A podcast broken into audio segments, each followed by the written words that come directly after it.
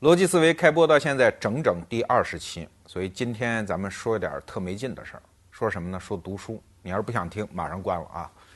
先说个段子。据说有一年北大开选修课，开了一门植物学，又开了一门动物学。这个植物学老师比较鸡贼，上堂第一天就是做广告。他说啊，我建议大家还是得选植物学。为啥呢？你想，校园里这么多花花草草啊，包括那些像花花草草一样美丽的女子，你泡妞的时候，你能告诉她，哎，这是什么花，那是什么草，显得多有学问，对吧？你要是学动物学有啥用呢？横不能你谈恋爱要去动物园，能在动物园里泡上的妞，那能是什么好妞呢？哎，此言一出，果然广告效果非常好啊！动物学选修课就没什么人，这边人满为患。为什么开头说这个？其实这个场景是最深刻也生动的，告诉我们传统的知识构成和今天我们要面对的那个未来世界的知识构成有什么区别。传统社会啊，说白了，为什么要进行庞大的教育体系的建设？这个事情你不要以为很早啊，原来 “school” 这个词儿，就学校这个词儿，其实是休闲的意思，就是那种吃饱了没事干的人啊，天天。盯着苏格拉底，跟他在雅典城里转着闲聊，那些人，这个不是学习，那个是休闲，是人吃饱喝足之后追逐一种精神上的享受，受教育。可是近代化以来，教育可不是这么回事儿，教育是人类一项沉重的负担。什么负担？沉重的知识负担。因为随着工业化的进展，各个门类的知识拼命增长，然后知识变得越来越沉重。你就必须建立一个体系，把这种知识给年轻人给灌下去。在近代以前，什么叫孩子啊？没有这什么少年、儿童教育这些概念，孩子就是不成长为人的那个，呃，就是半人或者是残缺的人，就是那个概念。但是在近代化的教育出现之后，从这种开始，我们就觉得它是个罐儿啊，然后从小开始罐儿摆一排，然后往里灌东西，然后越到大，然后灌的东西就越多，越分门别类。所以一直从小学、中学、大学、研究生、博士、博士后这样的一个阶梯，非常漫长的金字塔的阶梯，让一代一代的年轻人去攀爬。可是互联网来了，那这是我们经常要说的一口头禅啊。可是互联网来了，它把这样的一个整个的金字塔把它轰塌，变成了一个一个的知识碎片。我们现在发现，其实获得知识没那么困难了，干嘛非得？一路往上啊，你没听说过吗？清华那个保安都开始上研究生了，啊，然后任何人都可以自学成才。一个叫当年明月的海关的公务员写出一本最受欢迎的煌煌巨著的明史。这些知识现象其实都是互联网给我们带来的。那它的本质是什么？就是知识重新回到悬疑和场景。什么是悬疑？就是其实知识整个体系在建造的时候。都是按照问题去建造，啊，比如说最开始原始人数学，原始人我告诉你啊，二以上的就算不清，啊，一他知道，嗯，一个，二嗯清楚，然后三三就不清楚了，到三以上都叫三。你看现在古汉语当中还有很多词儿用三表示很多的意思。所以最开始的数学能够把计数这事儿弄清楚，就是解决，哎，这个打了一头牛、两头牛、三头鹿，对吧？做这个计数。其实你看数学史，每一个数学史上的发明，其实都是针对当时的具体的问题。可是我们学数学的东西，老师可从来不讲这些，就是方程，就是公式，就是定理，你去背好了。这就是传统的知识结构和我们的应用场景之间的这种脱节。那传统社会这是可以的。你比如说司马光，司马光他有一个告诫哈，他跟年轻人说，说这个这个读书啊一定要背。为什么要背呢？你平时把它背下来，然后你就有很多闲暇时间，然后去倒啊。你比如在马上、在枕上、在册子上啊，睡不着的时候，你就把你背熟的书，然后呃就像牛反刍一样把它倒出来，然后琢磨，哎，这个时候有效率。然后。你看老一代的民国时候的知识分子治学啊，我们都说他目不窥园几十年，非常用功。呃，我还记得看过一本那个孟森先生介绍他的一本小文章，就是他带一个研究生商鸿逵教授啊，也是著名的明史专家。商鸿逵考中他的研究生之后，那个那个孟森到他公寓去看他，那就为看他一眼。啊，看完之后说哦，挺好的，来了吧。然后临走的时候指着这个门后的一个痰盂说，说。平时在这儿读书就不要出门了。你想想看，为什么要指着一痰盂说？就是说上厕所也要在痰盂里上，那每天倒一次痰盂就可以了，剩下就不要出门了。那个时候做学问是可以这样做的，为什么？知识的总量还不够那么大。如果一个人目不窥园几十年，是可以把他学的这个专门的门类全部拿下的。可是现在这个社会，你觉得还有可能吗？知识的总量如果再用过去的那种传播手段和学习手段，他会把人压垮。你比如说明史专家吴晗先生，他从大学时代就开始编一本书，叫做《朝鲜李朝实录》中有关中国之史料，煌煌巨著，是十本还是二十本？我不记得，大学时候见过啊。那是可以完成的呀！一旦完成之后，他就占据在学术金字塔的顶端啊，他就是专家了。可是你想，现在还有这种可能吗？那么庞大的知识总量，你怎么去攀爬呀？我们古人老说一句话：“君子格物致知，要穷尽物理。”所有的事儿我都得知道，所有的这个物物体的这个里面的性状我都得知道。所以你看，王阳明割竹子嘛，很有名，对吧？你割一根竹子都割吐了血，现在你弄一 iPad，你割割试试啊，还不得割死了去？所以知识总量的负担已经是用传统的治学方式无效了。那怎么办？就回到我们前面讲的那个段子里的那个场景，从自己的应用场景出发，来重新构建你的知识世界。这是读书的不二法门。其实知识是怎么回事？它就是这么堆出来的呀。我们是工业社会强行的把它用一个知识的结果，然后把它大卸八块，强行给我们灌下去。可是，在知识的积累过程中，难道它不是根据应用场景，根据当事人的具体的困惑和困难，一点一点的堆积出来的吗？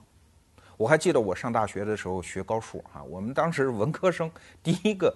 全国文科专业开高数，学那个微积分，从导数开始学起。哎呀，那真是你想文科生弄这个，一脑子浆子呀。最后，哎呀，生拉活拽，终于突破了，然后还考了一个及格。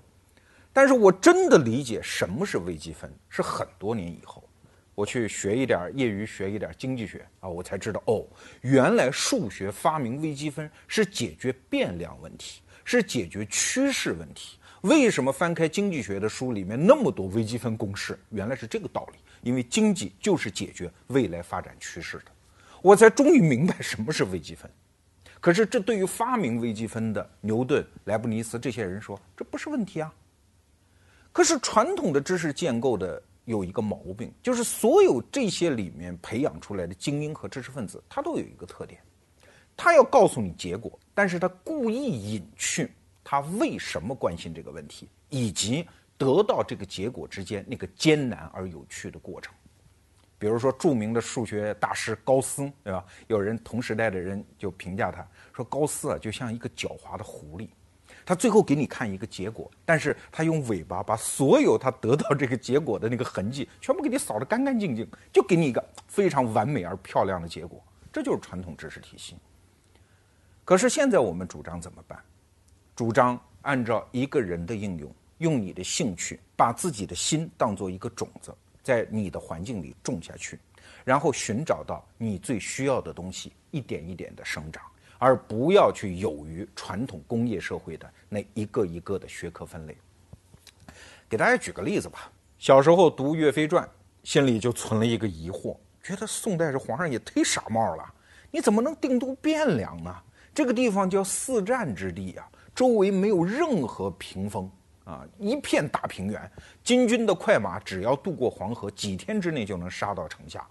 那你只要稍微把都城挪一点，往西挪一点，挪到洛阳啊，也现在都在河南省嘛，对吧？能有多远呢？洛阳那个四周有山河之险固啊，你就可以据守啊。所以就觉得不理解，然后去找，找来找去发现哦，原来是因为曹梁的关系。宋代啊，你想汴梁。啊，现在统计下来大概是一百五十万人，这还不包括军队哦。一百五十万人，军队有多少？嗯，大家读过《水浒传》吧？光林冲啊，八十万禁军，枪棒教头，至少八十万禁军啊。实际上，当时全国最主要的兵力全部是集中在汴梁。那这么多人，一年要消耗多少粮草？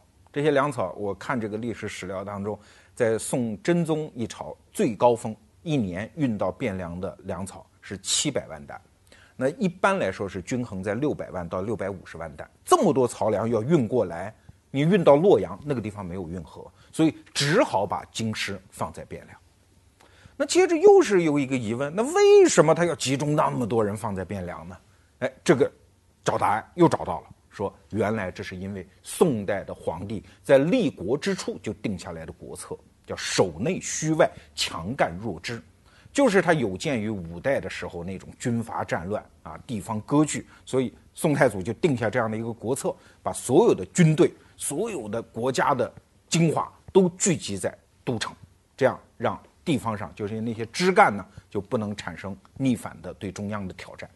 那哎，这个这个就有读到宋代的政治史，然后你会看到一些典故，比如说，因为宋太祖自己家是洛阳的啊，他喜欢洛阳，他就老想着把都城迁到洛阳。可是有一次他跑到洛阳，就有点不想回去了啊，那意思我就在这儿，你们都跟过来吧。然后大臣就劝他，后来他那个弟弟，也就是后来的宋太宗，当时是晋王啊，晋王就跟他讲说这样不行的，你想想看，这是基本国策呀。宋太祖还在说：“哎呀，你看天下这么多冗兵，我其实不想定都在洛阳，我想一直干脆咱咱挪到长安去算了啊，叫呃去冗兵以安天下。那就是我到了长安，我就没必要养这么多破兵啊，对吧？这样我给天下的财政不就减轻很多负担？但晋王说：你想，这是我们的基本国策，如果没有强干弱支、守内虚外的这样的政策，我们又会重蹈五代的时候那种地方割据、藩镇割据的险啊。所以后来宋太祖想了想，最后下决定，还是定都在汴京。于是心里又出现了一个疑问：哎，你这个汴梁周围也都是产粮区啊，不都是中州平原吗？哎，为什么养不活你这个一个京师的居民和军队呢？后来发现，哦，原来经济史上中国从唐代之后有有一个潮流，就是越来越经济中心集中在江南。啊，据说在明清的时候，苏松二府的田赋就半天下，当然这个有点过分啊，但至少苏州府一府它。向朝廷供赋的钱粮就超过了整个浙江省，啊，所以又去读关于经济史的一些著作。其实我的读书生涯，我从来没有完整的读过一整部中国经济史或者中国政治史，但这不重要。我是用自己的兴趣，用自己心中的悬念，像种子一样去发芽、去生长、去开枝散叶，一点一点寻找我要的答案。所以很多人说罗胖你怎么读书啊？你怎么都记得住啊？很简单呀，因为这是我找来的呀。我从来不读书，我只查书，查到的东西是我要问的东西，我自然就记得住。就像大家看美剧，对吧？看急诊室的故事，然后你就记住了很多急诊的技巧。其实你不是医学院的学生，你从来没有受过完整的、系统的医学训练，但这有什么重要呢？有知识总没有坏处，而这些知识就是你根据悬念生长而一路捡拾起来的那些小贝壳，会内化在你的生命里。所以读书，我们不要再去攀爬那些金字塔了，跟着自己的心，跟着自己的悬疑去走，编一部终其一生属于你自己的一部悬疑剧。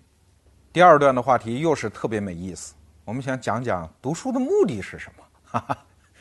对于我们这一代人来说，这个问题不成其为问题。我们这一代人读书目的非常简单，考大学啊，考完大学干嘛？找工作呀，找工作干嘛？升官发财啊，啊，非常清楚。我还记得我小时候在一个中等的一个城市，我父亲领着我上街，甭管看见什么，只要他觉得哎这个生活挺苦的，比如扫大地啊，他就会告诉我，你看不学习将来扫地，不学习将来摆摊儿啊。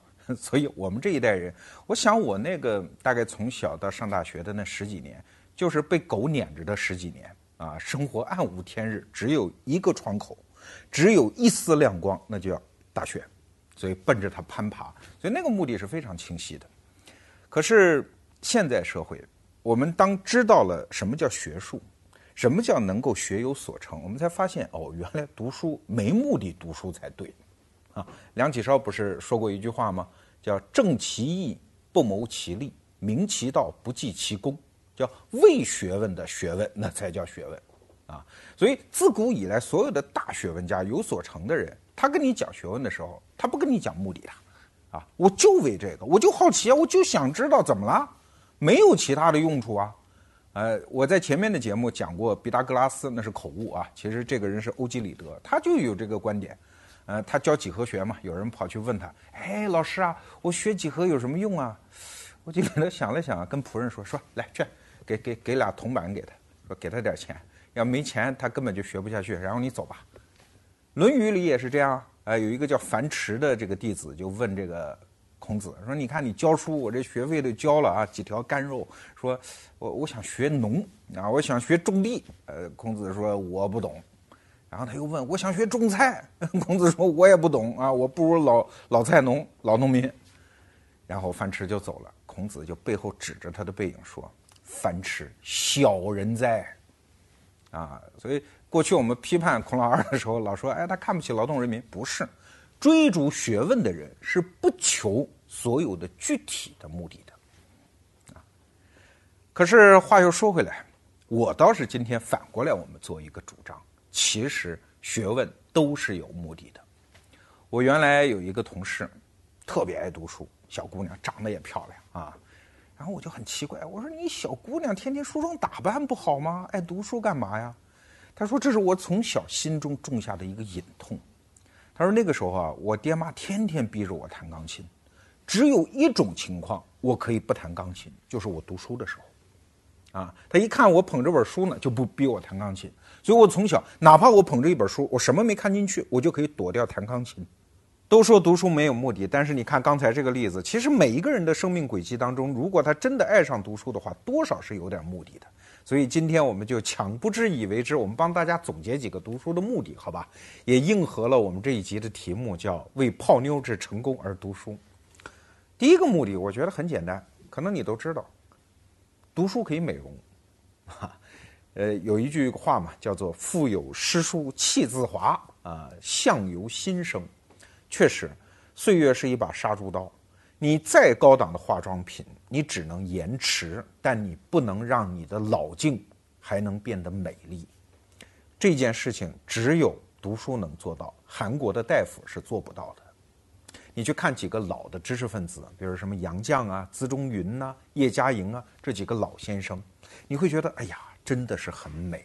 这是读书给我们人生最重要的一个礼物之一，就是让你看起来真的很好看。呃，我自己切身体会啊，到一些大陆的一些寺庙里去，哎呀，真的是恶僧恶道啊！你一看跟周围的农民没什么区别吗？不过是多了一件袈裟而已啊。可是现在有一些寺庙，尤其比如说我到台湾去看了一些寺庙里面的人，你就会觉得他真的修的面目和善，他长期的打坐参禅阅经读书，心中有东西有真信仰之后，那种改变会真的非常明显的呈现在你的面庞之上。那就说一个具体的例子，我在大陆有一个庙里啊，可能是到了人家禁止拍照的地儿，我拍了张照，那个僧人说：“嘿。”不许拍照，哼，凶！在台湾遇到一样的情况，那个僧人是缓步走到我拍的那个东西面前，用身体挡住，然后说：“你看，人家是这样的，读书不读书，有修养没修养，最终会体现在你的面貌之上。”呃，这个大家都知道了。第二个，读书会让你的人生有定位。你知道自己在哪里？其实每一个人的生活处境就是这样，你面对的判断事实就那么多，怎么判断？怎么来表达你自己？讲述属于你自己真正认同的故事，告诉别人。给大家举个例子吧，比如说竞选广告啊，我印象最深的两个竞选广告，一个是台湾的马英九和谢长廷零八年的那一次。呃，他们地区领导人的一个竞选，在台湾南部的一个妇女杂志上，这个马英九就做了这样一个广告。哎，广告非常简单，文字啊，左边一溜形容词，右边一溜形容词，左边那溜形容词全是褒义词啊，儒雅大方、知书识礼、知错能改啊，右边那溜形容词全部是什么？呃，是比如说什么形容猥琐、无理强辩等等。如果你在台湾的政治生态当中，其实你一眼可知，左边是说马英九呢，长得帅吗？啊，右边是说谢长廷吗？长得丑吗？李敖不有有一句话吗？说国民党是人面兽心，民进党是兽面兽心，对吧？但是这个广告最妙的是结尾的那一句话，马英九问说：“你愿意你的孩子长大了成为什么样的人？”你看，本来竞选广告只是问你你选谁，但是更多的知识背景一旦融入之后，它就可以把问题进行转化。啊你可想而知，这个广告的结果，即使是南部绿营的民众，如果看到这则广告之后，他就会想，尤其是妇女啊，他就会想，哎，谁当了总统，未来四年天天在电视上晃啊，呃，都说看谁多长得像谁。我想，即使是绿营的妇女，可能也不愿意自己的孩子长得像谢长廷吧，都愿意自己孩子像马英九那样又帅又儒雅。没错，所以人生的任何选择，你看似只有这么一个选择。但是有更丰富的知识背景之后，实际上给你撑出一个更大的框架，让你在选择的关头有了更多的判断依据，这就是知识的作用，啊，它放大人的参照系。再说一竞选广告，那个这是在民主党当年的党内的初选当中，奥巴马和希拉里·克林顿啊，然后希拉里·克林顿做了一个广告，也是报纸广告，就一句话，说午夜三点。当白宫的紧急电话响起的时候，你愿意谁去接？哎，多简单一句话，其实就是在问谁当总统啊？只有总统在深夜的时候处理国家大事啊，对吧？紧急事务啊。但是这句话里面其实包含了特别多的知识内容和整个的背景联想。你想，希拉里·克林顿何许人也？啊，克林顿总统老婆呀，在白宫住了八年的主妇啊，国家的第一夫人呢。他对白宫是非常之熟悉，而且希拉里主打的卖点就是我有经验啊，我是老政治家啊，我是前任皇上他媳妇儿啊，哎，所以他讲出了这样的一个情境，你就会马上想象哦，克林顿、希拉里，他午夜三点在白宫接电话，一定非常从容，不用开灯，摸着黑都能找到电话，非常从容的处理。可是美国人在当时是无法想象奥巴马。午夜三点在白宫接电话的，第一，从来没有黑人当总统，除了在电影里，没有人看过一个黑人跟白宫有什么关系啊，这是一。第二，你想午夜三点，天又黑，奥巴马又黑啊，起来慌慌张张接电话，还不伴着个痰盂什么呢，所以他其实是用一个另外的知识背景，让你来选择，然后来引导你的选择。而脱离了你最具体的选谁当总统的这一件事情。有知识就是这个好处，知识不是让你预知未来，也不是让你去吹牛，它会让你在做人生所有选择的时候有了一个更大规模的背景，你再做选择的时候才有依据。你知道在历史长河当中属于你生命的这一瞬，你站在哪个位置？前面我们讲的读书的两个作用，一个是表现自己，你变得更美丽啊；一个是定位自己，你对自己的认知更清楚。其实还有第三个，就是让你人生变得引导的更有方向、更有准头。这也是读书的作用。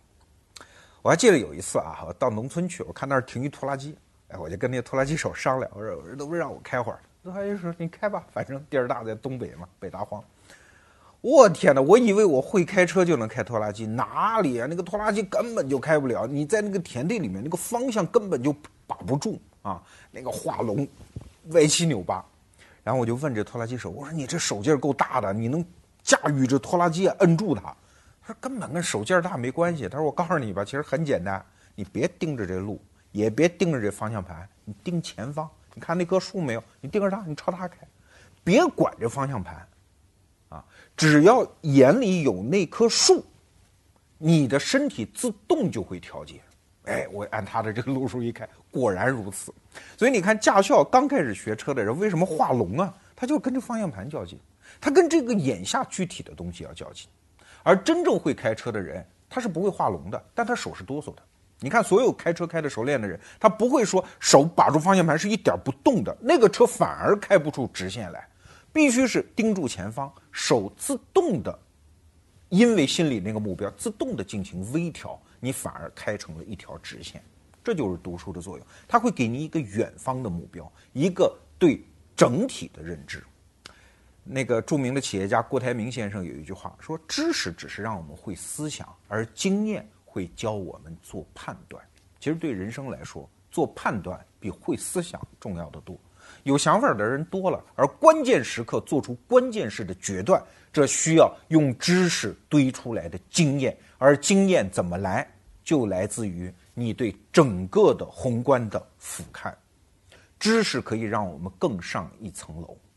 我就拿我自己来说哈，我读了，我我酷爱读历史，呃，不能说读的书很多，但是我至少读几百年、几千年的历史，我能清楚的看到。整个人类历史的大趋势往前走。前几天我们逻辑思维微信公众平台上有一个小朋友，我估计是个中学生，他问我一问题，他说：“老师，我该不该放弃这个写字儿，我用无纸化操作，用电脑写字儿？”我说：“当然应该啊。”他说：“如果我将来提笔忘字怎么办？我不会写字儿怎么办？”因为私下交交往嘛，我就给他讲了一句特别不客气的话，我说：“给你灌输这个观念的人。”要么就是除了写字儿啥都不会的人，要么就是除了过去没有任何未来的一个老人。我说，对我来讲，我认为人类的前景，你就是顺着趋势走就可以了。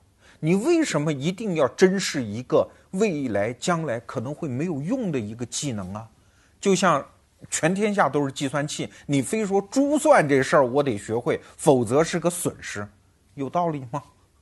人一定是顺着趋势走，而只有当你建立了更广阔的知识视野的时候，你才有在这个具体的人生选择的时候形成这样的判断，啊，所以我自从爱读历史之后，我就真的不太珍惜我自己的历史，比如说很少收藏自己的照片儿，我写的书、出的书，我到现在一本都没有，我做过的节目我从来不留存，因为我知道前面的世界会更精彩。这是几百年来人类进入一个爆炸性的文明之后形成的一个必然趋势。往前走，心中充满了喜悦，而不是进入未知的恐惧。知识就是这样，它拼接出一个世界，它更为你拼接出一个潮流。你往前走的时候，心中不恐惧。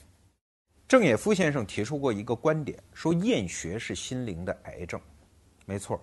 我们现在这个教育系统固然功劳大大的，培养出那么多精英啊，但是他干了一件最坏的事情，就是让没有攀上这个知识金字塔的人，终生厌弃学问和知识。我印象特别深，我高考那年刚考完那天，我的一个同学把所有的书攒一堆儿，抱到操场中央，一根火柴点着，砰，然后他高兴的一塌糊涂，说：“反正我也考不去大学，但是我一辈子终于可以。”不受这些玩意儿折磨了，所以说，这种教育体系是用一个坚硬的外壳和枯燥的内瓤，在中国社会当中犁出了一条深沟，沟两边的人从此命运不同，一边的人继续攀爬，一边的人从此和知识、和书本、和学问绝缘。我还记得龙应台在德国住的时候，他隔壁住着一个下水道修下水道的工人。有一天，他发现他在阳台上读康德的著作，哎，他就问他说：“啊，你你还读这个？那意思你下水道工人，你读哲学干什么呀？”人家回答是这样的：说你不知道下水道里特别黑，而我一边干活一边在心里默念着康德的那些词句，我觉得我的生命充满了光明。你看，当知识不成为一种任务，不成为一个枯燥的坚硬的外壳的时候。它会滋养所有人的一生。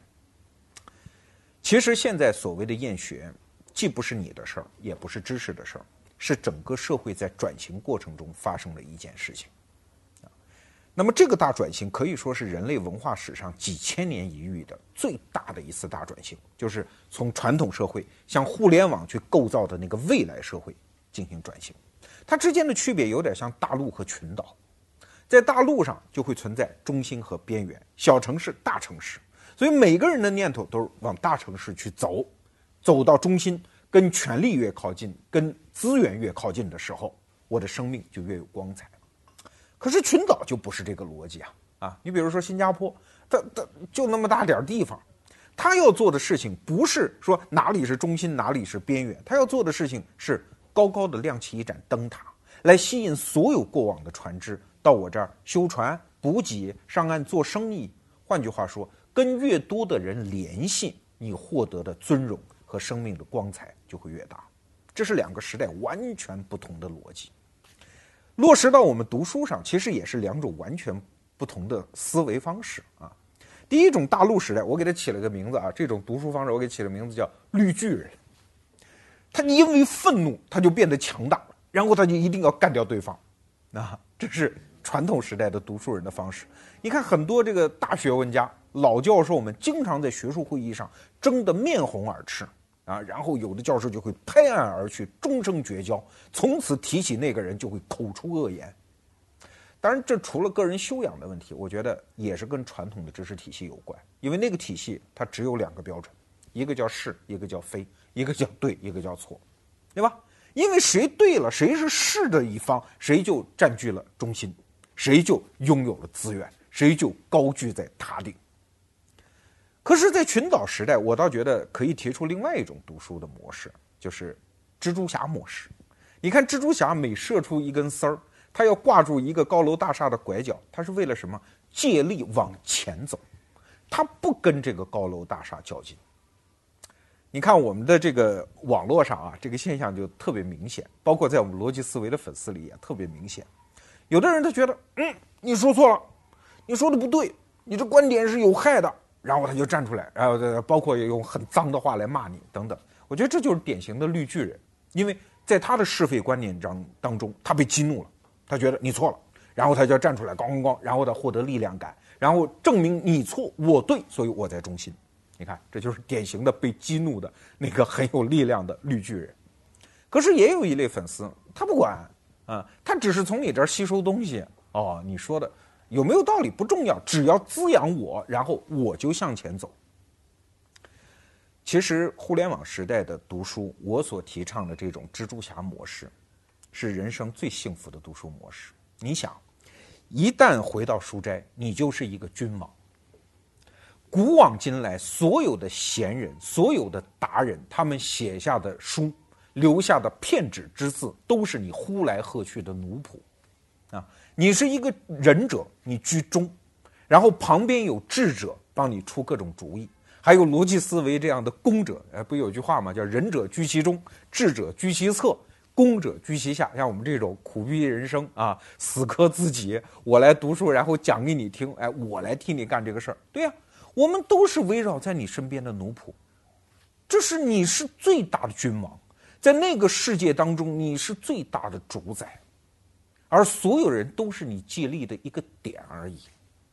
所以我小时候，我父母老说：“你看，你买好多书，你又不读，你搁那儿啊，你浪费。”其实那个真的是我构建我的知识世界的一砖一瓦。其实我就是愿意他陪着我，怎么着啊？我还记得我买房的时候，那个公寓。呃，东边这一点比西边一模一样的户型、一模一样的楼层贵二十万，啊，我就问人家，我说为什么贵二十万？他说，哎，这个看中心那个湖的视野要好一点。没错呀，我就是愿意买一本书放在那里，我不不读，然后让他陪着我，又有什么不好呢？我的书架里有钱钟书写的《管锥编》，我也读不懂啊，就那儿陪着我，从来没翻开过。我知道钱钟书就在倒数第二层那个角落里。啊，我们买杜诗详注，我其实不可能这辈子把杜甫的诗全部读一遍，就在那里，我知道那个爱喝酒的老头在那儿等着我，他都是我的世界，我是他们的君王。其实这个世界读书就是这么美妙，如果你从自己的兴趣出发，然后把这个世界全部汇集在你的周围，你成为这个世界的灯塔，你跟他们去联系。所以还还有很多人问我说，该怎么挑书？挑书，不要根据书名去挑。如此发达的出版业，而且折腾了这么多年，堆积起来的知识总量和书本总量，你穷其一生，穷经耗手，你不可能读得完。怎么办？我的思方式很简单，用互联网思维去读啊。我只信对的人，我不信对的标题。啊，我对的人是谁？比如说，有的人，比如林达先生。写的关于远距离看美国那一套系列，所以哎，我觉得写的好啊。所有以后林达出的书，出一本我买一本，看一本，因为人是对的。再有比如说我的一些朋友，我觉得他靠谱啊，啊，呃，他推荐的书我会读。其实就是这样，用互联网思维，以自己为原点，把自己当成君主，然后驱策天下，这是最好的读书的状态。今天这一集结尾，我们放出。我上次讲的泡妞大招啊，我们今天放出第三招。大家还看我前面的节目，知道我在大学的时候经常给男同学谈恋爱的时候当总前委书记啊，给大家出招。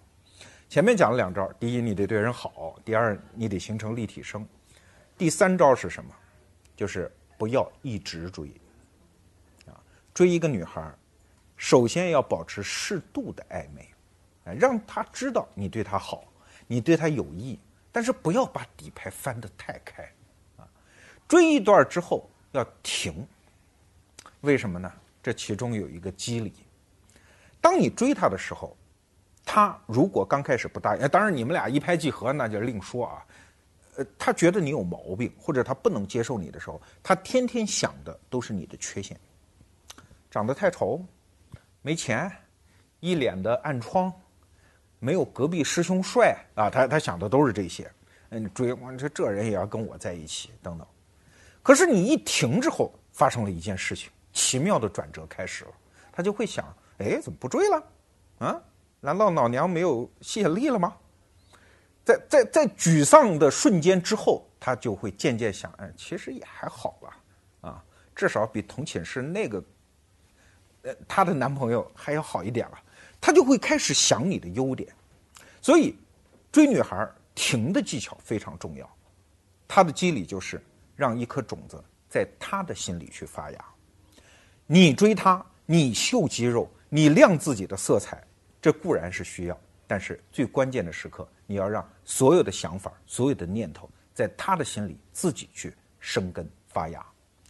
所有为孩子不读书苦恼的家长，你要知道，你就像在追逐一个美丽的女女子，不要一直秀出你的肌肉，告诉她你有多好，读书有多棒。关键是。种下这颗种子，让它自己发芽。